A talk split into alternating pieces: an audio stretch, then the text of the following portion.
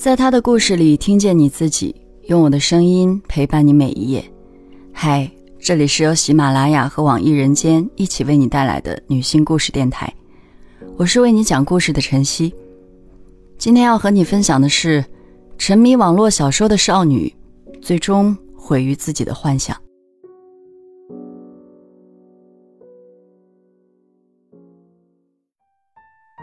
于姐是负责临河长廊的环卫工人。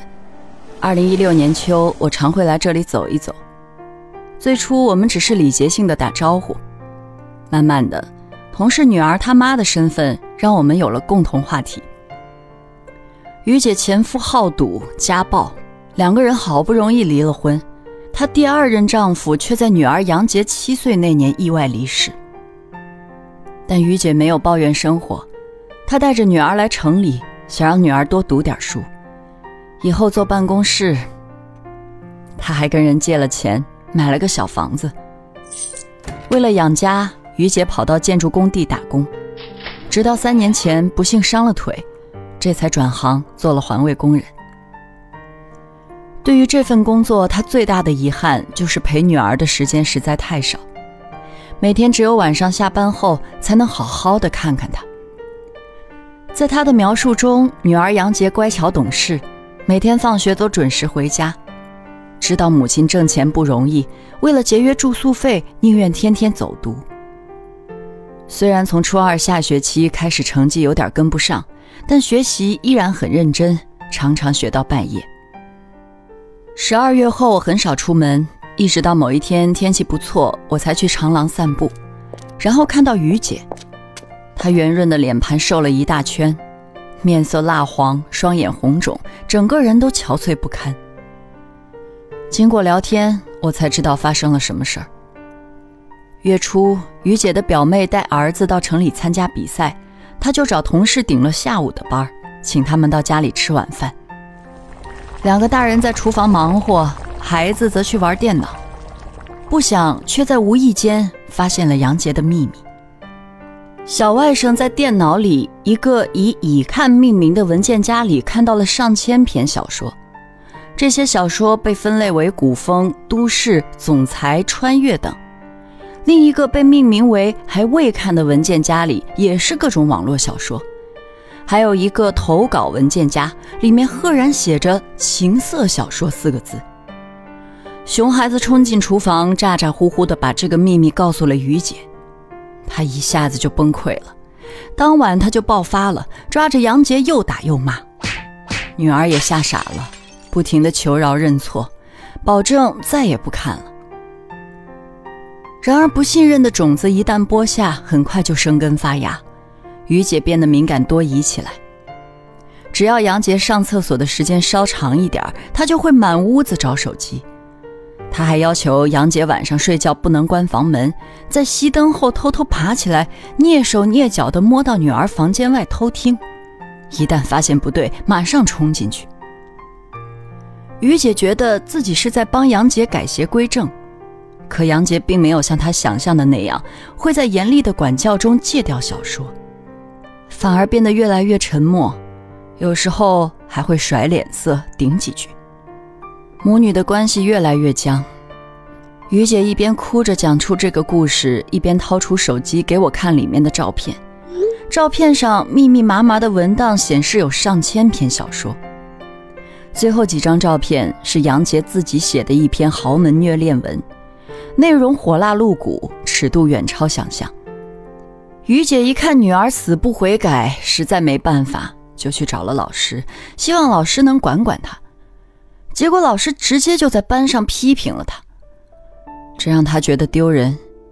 回家后看于姐的眼神就像看仇人一样。他冲进厨房，拿着刀对着自己的脖子，扬言再也不要去读书了，以后要靠写小说赚钱。女儿眼中的决绝镇住了于姐，她没有办法了，现在唯一的希望就是让我出面去劝劝女儿。我下意识的觉得杨杰不会乐意和我谈论这个话题，可是于姐那种抓住最后一根救命稻草的眼神，又刺得我心里不是滋味。拒绝的话怎么都说不出。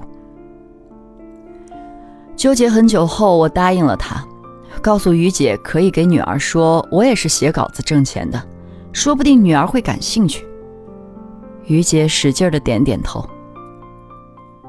回家后，我开始恶补网络小说的相关资料，文笔优美、情节精彩、人物感情刻画细腻的确实有，但一些明显粗制滥造的小说竟也有几十万点击量的现象，让我很是震惊。在搜索哪类网络小说最受初中生欢迎之类的问题，我才发现，原来很多初中生不只会看，还会写。赴约那天，我到长廊时，杨杰正坐在长椅中间，整个人缩在一件戴帽子的加长版羽绒服中，看不清脸。于姐站在旁边，背对我。我干咳了一声，她转过头，同时手忙脚乱地把杨杰从椅子上拽起来。在于姐半命令半哀求的催促中，杨杰微微抬了下眼皮，很僵硬地说了声：“阿姨好。”于姐寒暄了两句，然后拿起扫帚先离开了，让我们好好聊聊。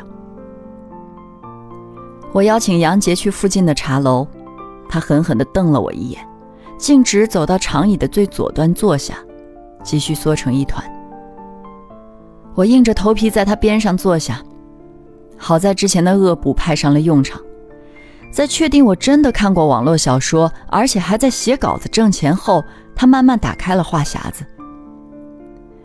他最感兴趣的是我的投稿渠道和收入，我反复强调了多次修稿、多次退稿的过程，又把收入说的低了一些。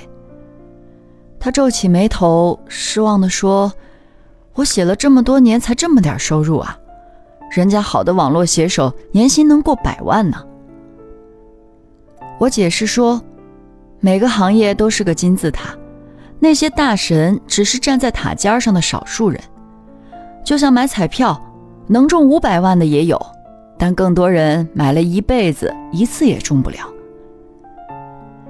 他直起腰，瞪大眼，迅速反驳我说：“买了不一定会中，但不买肯定不会有机会中。”接着，杨姐抿了好一会儿嘴唇，才像是下定决心一样，压低声音跟我说：“写网文没有那么难。”现在收文的网站多得很，只要签约了，还有很多福利呢。原来杨杰现在已经有两篇小说卖出去了，一篇十八万字，一篇二十万字。我掩饰住内心的诧异，一边恭喜他，一边打探卖文行情。他扭扭捏捏地说：“稿费不太高，十八万那篇签字六元，二十万那篇签字五元。”但他觉得这是个好的开始，先多练笔，积累经验，时间长了，自然就会越写越好。在他不断的解释中，我才知道，网文会根据质量由高到低，大致分为冲量文、枪手文、买断文、分成文四种。冲量文一般要求作品达到十六到二十万字，只要不是太过明显的抄袭，读起来通畅，一般都能过。价格多为签字三元到八元，枪手文则是帮人续写代写，通常签字八元到十五元。到了买断文，预示着小说质量上了个台阶，能从签字十五元左右起谈了。分成文是根据读者的订阅量与网站分成，订阅量高的月入上万甚至几十万都有可能。在杨杰的规划中，假如他过两年可以签约。每天更新八千字，一个月能有五千多元，比很多刚毕业的大学生工资还高，而且时间又自由。我小心翼翼地企图把他往重返校园这件事上引，但他瞬间就变脸了，恶狠狠地说：“我是于姐喊来的说客，让他回去读书是不可能的。”他还说这都是于姐逼的，于姐根本就不相信他会改，天天把他当贼一样的查。而且打他骂他都可以，为什么要去找老师呢？现在其他班的学生都笑话他写黄色小说。说着说着，他哭了，反复念叨着：“为什么要去找老师？”我挫败的抬起头，掠过杨杰，无奈的看向于姐。他缩在街对面的一棵桂花树下，搓着手，跺着脚，不停的朝这边张望。对于母女俩而言，这个冬天注定会很漫长。紧接着，女儿学校期末考试，过春节，一连串的事儿，我变得忙碌。二零一七年二月中旬。